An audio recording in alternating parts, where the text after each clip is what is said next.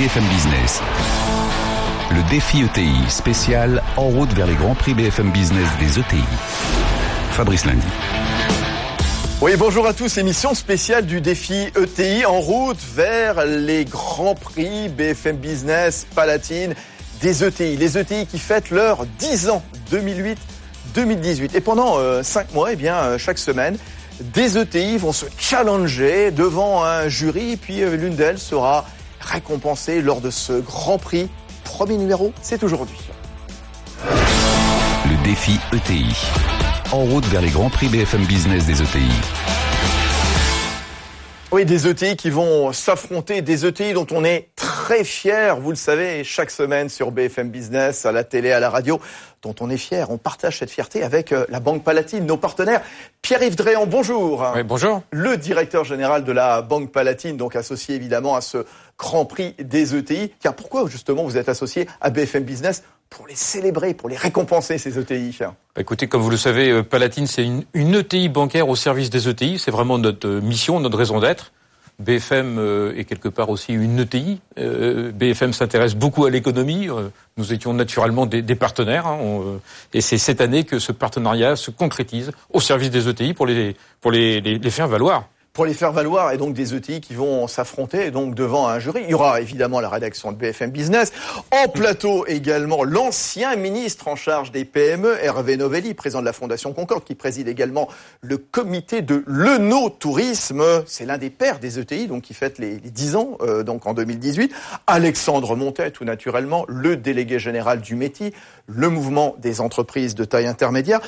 Quel est le premier thème qu'on a choisi tous ensemble, Pierre-Yves Dréan, aujourd'hui Le premier thème, c'est le, green business. Euh, c'est quelque chose qui est vraiment qui habite l'esprit des dirigeants d'ETI que je rencontre sur le terrain. Certains le font de façon très structurée, d'autres le font sans trop le savoir. On dit que M. Jourdain faisait de, de la pro sans le savoir nos dirigeants de TI font du verre quelquefois sans le savoir, mais d'autres le font de façon structurée, comme je le disais. C'est très bien, donc euh, avec des entreprises, donc qu'on a sélectionné. Allez, on peut les, les révéler. Donc les deux entreprises, les deux ETI qui vont s'affronter donc aujourd'hui pour ce premier numéro du Grand Prix. Alors il y a, y a Seafoodia, une entreprise de, de, produits de la mer. Vous avez un des éléments naturels, l'eau, et puis il y a la laiterie euh, Saint-Denis de l'hôtel euh, on peut dire la terre, parce que quelque part le lait vient de la terre, et on a un deuxième élément naturel, et donc euh, ils vont s'affronter. En tous les cas, ils vont faire valoir leurs performances, euh, leurs leur principes, leurs valeurs. Et les deux hommes qui dirigent ces entreprises-là sont des hommes de valeur qui ont de l'épaisseur humaine. Ils sont très très sympas. Alors en effet, il y a David Sussman, le fondateur de, de Seafoodia, spécialisé dans la pêche, la production, la commercialisation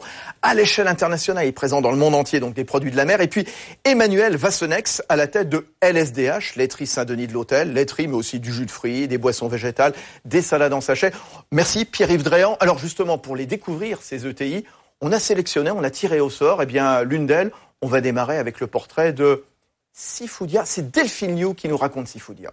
Faire connaître poissons et crustacés est méconnu au monde entier. David Sussman, le fondateur de Sifoudia, en a eu l'idée il y a 20 ans.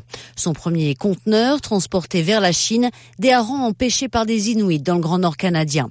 Parce que vous êtes canadien, votre marché principal s'arrête en général à Boston ou aux portes des États-Unis. Donc mon business model a été de devenir l'exportateur, le partenaire donc de ces unités de production et de ces pêcheurs. Aujourd'hui, Seafoodia opère en B2B dans plus de 60 pays à partir d'une quarantaine de sites de production. Tous les poissons sont issus de pêche durable et responsable donc nous permettant d'avoir une vraie traçabilité de la pêche jusqu'à euh, l'assiette du consommateur. C'est très important pour nous.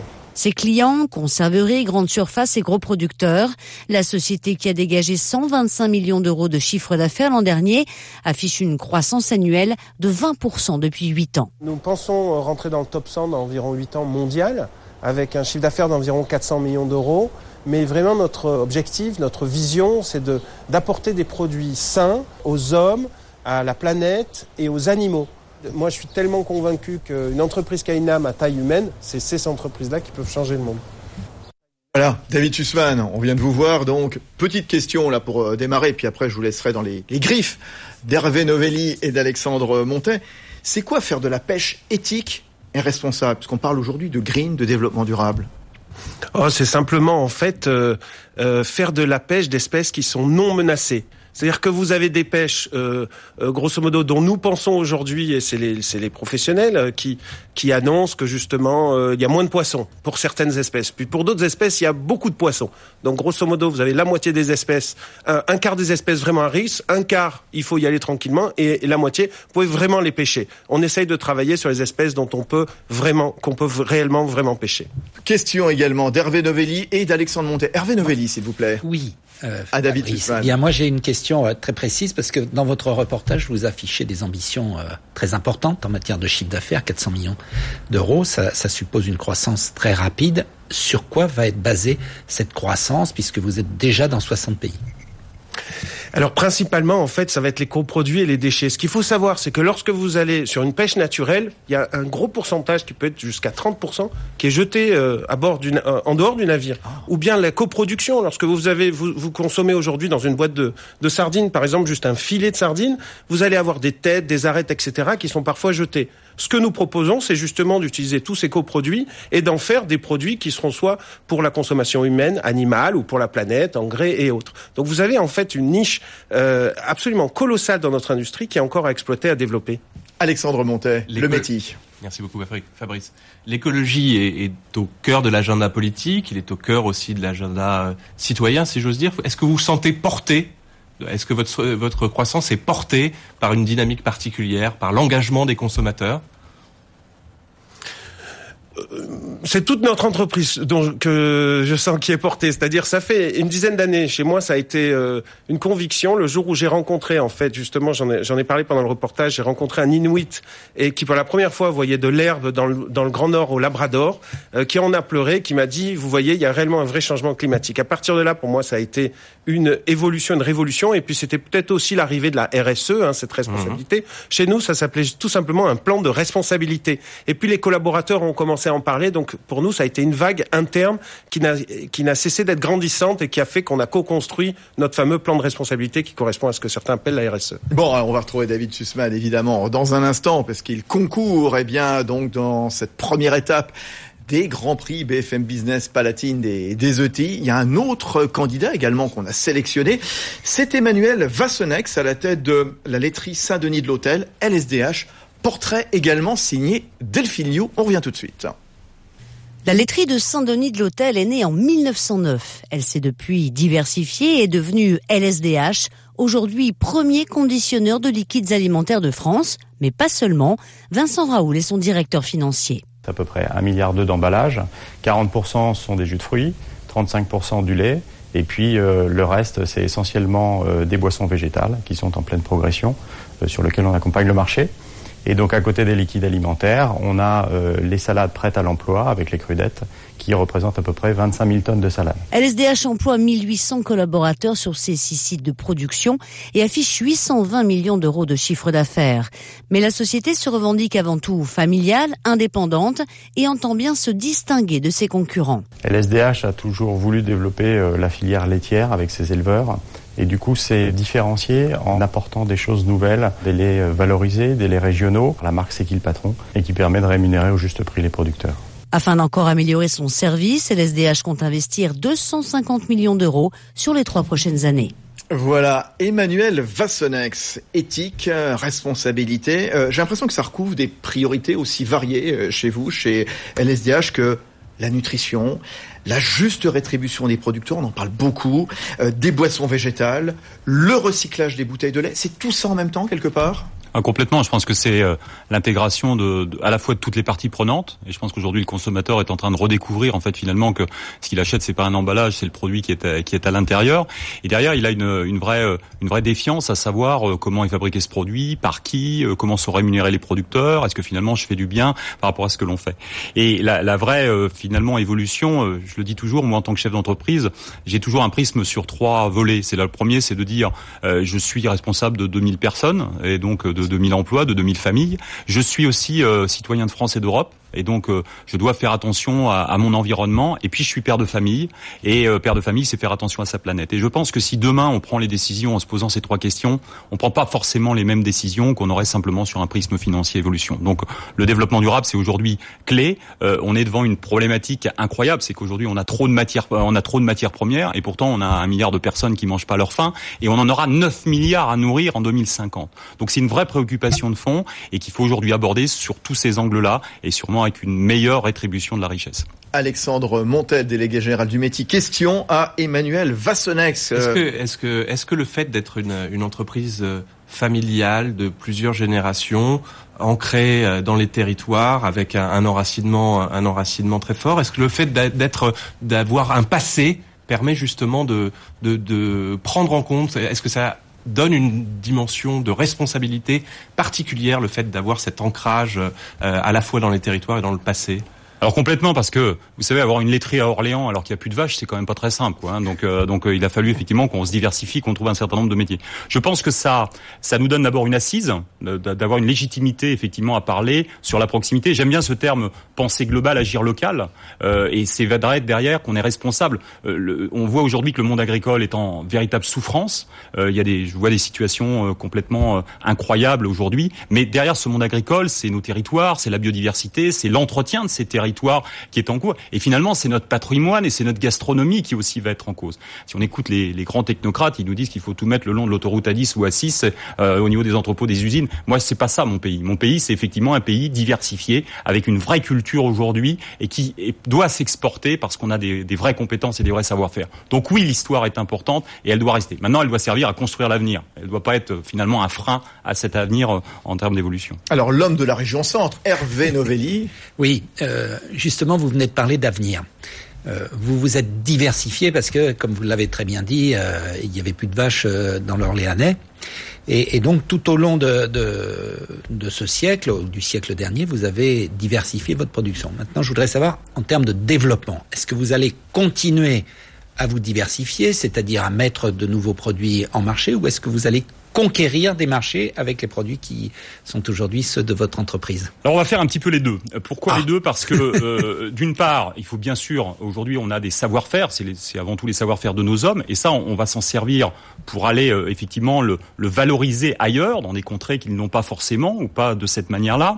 Mais euh, c'est assez étonnant de voir que finalement on constate qu'on réinvente un peu les, les, métiers. Le lait, par exemple, qui était un, un produit qui était chez nous en chute libre en termes de production, et s'il y a encore un petit peu de lait euh, dans la région centre, on y est un petit peu pour quelque chose, et eh bien aujourd'hui reprend ses lettres de noblesse. Pourquoi? Parce que le monde est en train d'évoluer, on est dans le monde numérique, digital, on a des interrogations, j'en parlais tout à l'heure, sur les consommateurs qui aujourd'hui demandent une réassurance. On est vraiment dans une défiance aujourd'hui de nos, de nos industries, de nos métiers, alors qu'on a des métiers formidables, alors que notre alimentation n'a jamais été aussi saine que ce qu'elle est aujourd'hui. Et donc, on, va cultiver, on va utiliser cette réassurance finalement pour refidéliser conquérir des consommateurs de façon différente, parce que je crois qu'effectivement, on a des choses euh, qui sont importantes à créer à ce niveau-là. Je voudrais vous montrer un exemple, c'est cette brique. Cette brique, c'est la marque du consommateur. Alors, alors, on est à la télé, donc là, on la voit très très bien. Donc, c'est une brique bleue. Ce lait rémunéré au juste prix, rémunère au juste prix son producteur. Vous savez, c'est la marque C'est qui le patron qu'on peut trouver dans des euh, grandes enseignes. Et puis, je expliquais évidemment à tous ceux qui nous écoutent à la radio. Hein. Voilà. Donc, euh, euh, avec Nicolas Chaban, on a on a créé en fait ce, ce concept-là. Et le concept a été créé comment? En disant, mais finalement c'est les consommateurs qui doivent décider du produit, alors sur son prix et sur la rémunération, mais également sur la façon dont les animaux doivent être nourris, entretenus, la façon dont, l'éleveur doit euh, effectivement euh, gérer son exploitation. Et donc, à partir de ce cahier des charges, on a défini ce produit et bizarrement, on relance la consommation du lait, du lait en France. Donc, je crois que c'est, moi, je suis quelqu'un qui, qui croit beaucoup en deux choses, c'est la pédagogie et l'éducation. Je pense que notre pays souffre d'un manque de pédagogie fondamentale, économique, alimentaire, si on redonne ça et si on redonne du sens, vous verrez, notre pays il va très vite changer de physionomie. Pédagogie, éducation, redonner du sens. Question que je vous pose à, tous les deux aussi quand on fait du développement durable, quand on fait du green, quand on est à la tête d'entreprise, Sifoudia ou LSDH. Il y a un petit peu de militantisme, il y a un engagement quelque part aussi. En, quoi les, les, entreprises, elles sont légitimes à faire du développement durable ou les chefs d'entreprise à faire du développement durable David, David Sussman, Sifoudia.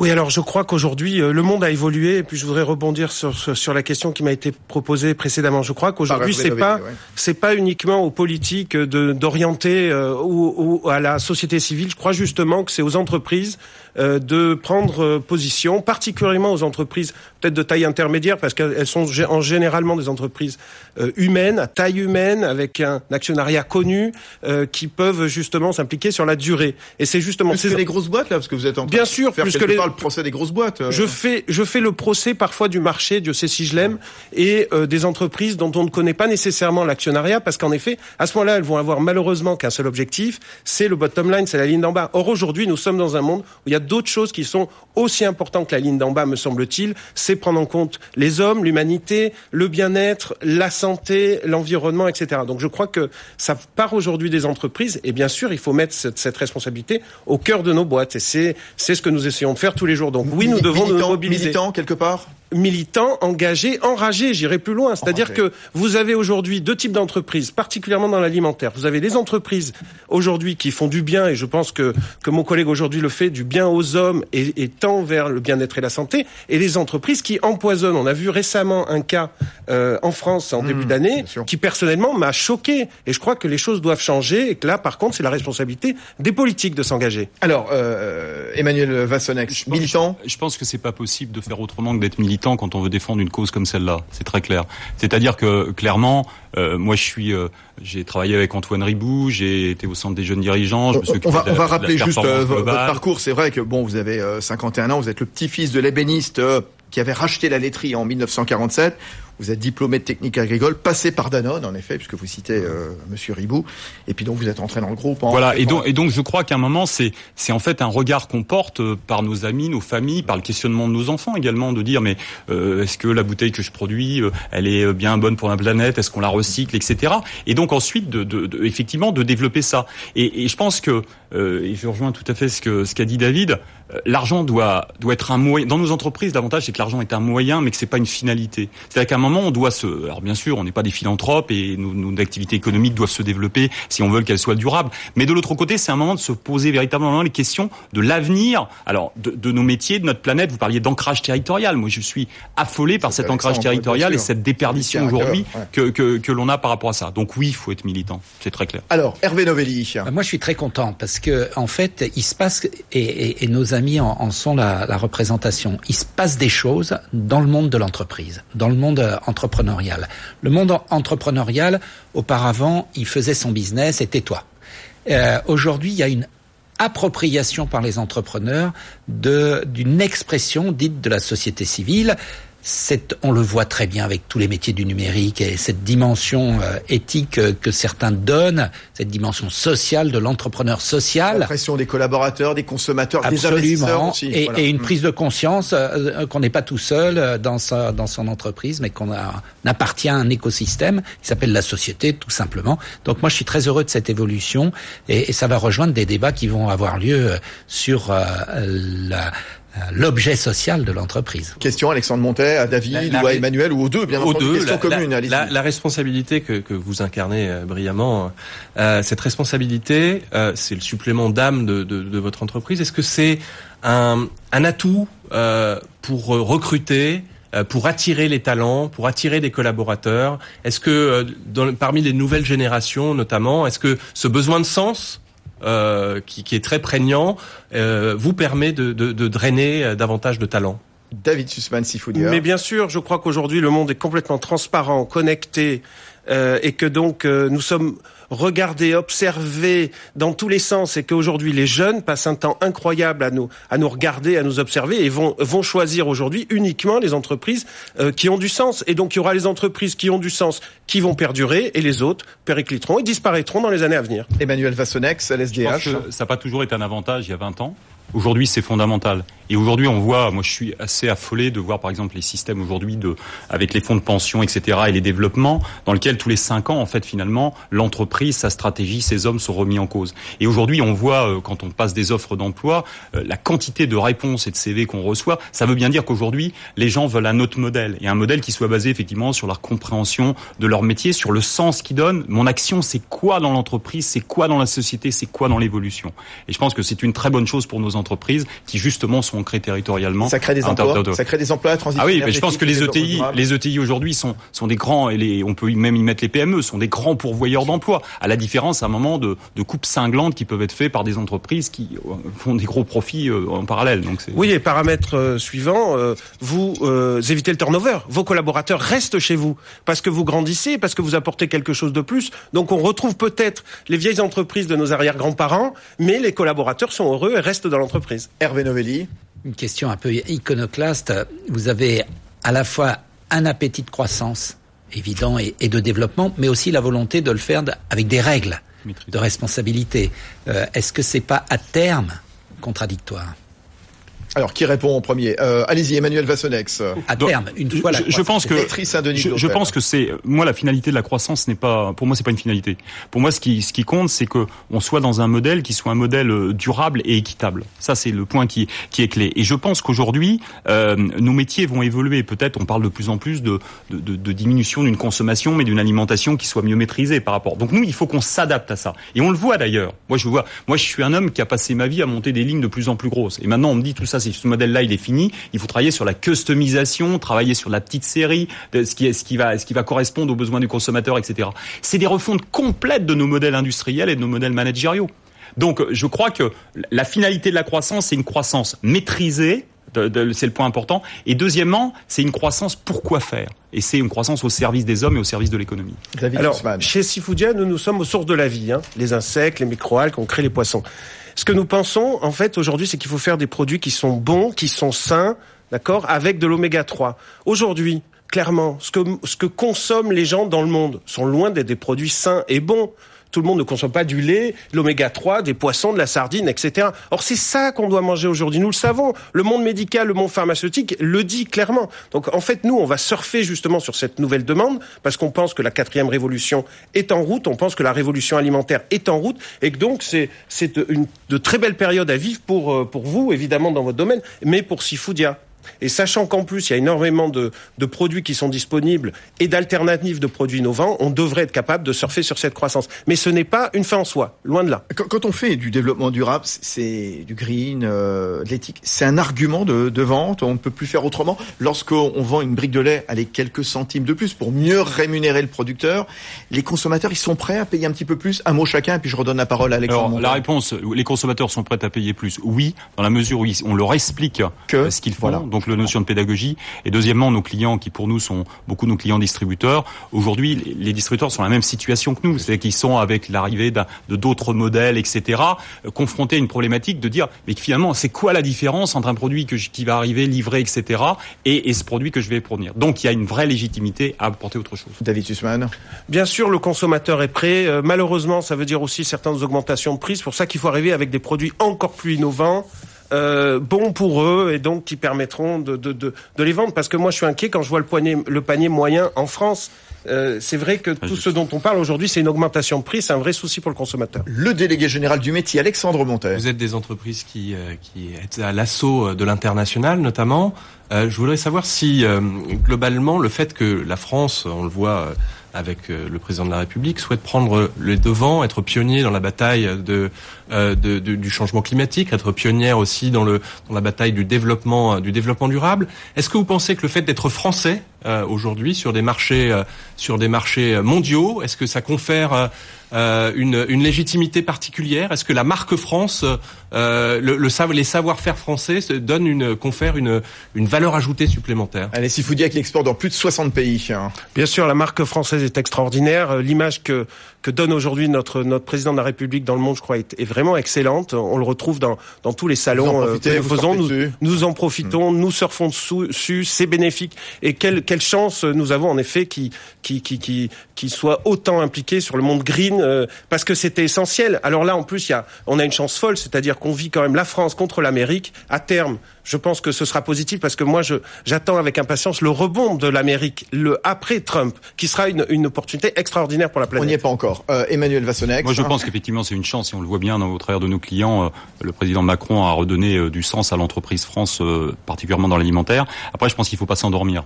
C'est-à-dire qu'aujourd'hui, on a un certain nombre de pays qui travaillent très très bien et qui commencent à nous à nous challenger sur des produits de de, de, de qualité. Et il faut en permanence garder un coup d'avance. Donc c'est l'innovation, c'est la formation, la recherche. Il faut pas laisser partir notre recherche. Et aujourd'hui, pour des questions de fiscalité, on a notre recherche qui est en train de partir de France. Donc il faut, il faut absolument qu'on arrive à garder toutes ces longueurs d'avance et à créer de la différence et de la diversification. Et ça, j'y crois beaucoup. Où est-ce que vous voyez dans 5 ans L'un et l'autre? Allez, Emmanuel Vassonex, hein, LSDH hein dans cinq ans en termes de, en termes de alors personnellement j'aime moi j'aime beaucoup le vélo et j'aimerais bien faire bon, beaucoup, on va parler de, de, votre beaucoup boîte, de colle. et au niveau de mon au niveau de mon entreprise je pense que eh, d'être euh, j'aimerais bien être une entreprise de référence effectivement dans le domaine des liquides euh, alimentaires et que on arrive à, à travailler sur ces euh, nouvelles productions en fait qui sont les productions végétales la nouvelle alimentation etc David Sussman. Je voudrais qu'on parle de, de Seafoodia comme vraiment une entreprise qui a commencé à changer le monde pour de meilleurs produits sains pour le bien-être et la santé des hommes des animaux et de la planète. Bon comment vous les avez trouvés Hervé Novelli, Alexandre Montet, nos deux concurrents Parfait. Oui. Euh,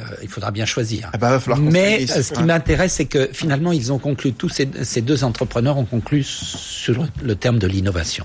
Et ça, ça caractérise les ETI. Innovation, internationalisation. Alexandre Montet. on voit bien que le, à travers, ils sont épatants, euh, on, on, voit bien que, que le, le, le, développement durable est un driver de montée en gamme et d'innovation euh, avec des perspectives, des perspectives de qualité euh, jusqu'alors euh, très puissante. Bon, merci aux deux jurés, donc Alexandre Monter, il y en a plus, hein, parce que la rédaction de BFM Business va se réunir, Alexandre Montel, délégué général du métier, Hervé Novelli à la tête du comité de l'onotourisme, ancien ministre, l'un des pères des ETI, on vous retrouve évidemment très rapidement le mois prochain deuxième numéro donc de ces grands prix des ETI BFM Business Palatine. Merci à David Sussman, fondateur de Sifoudia.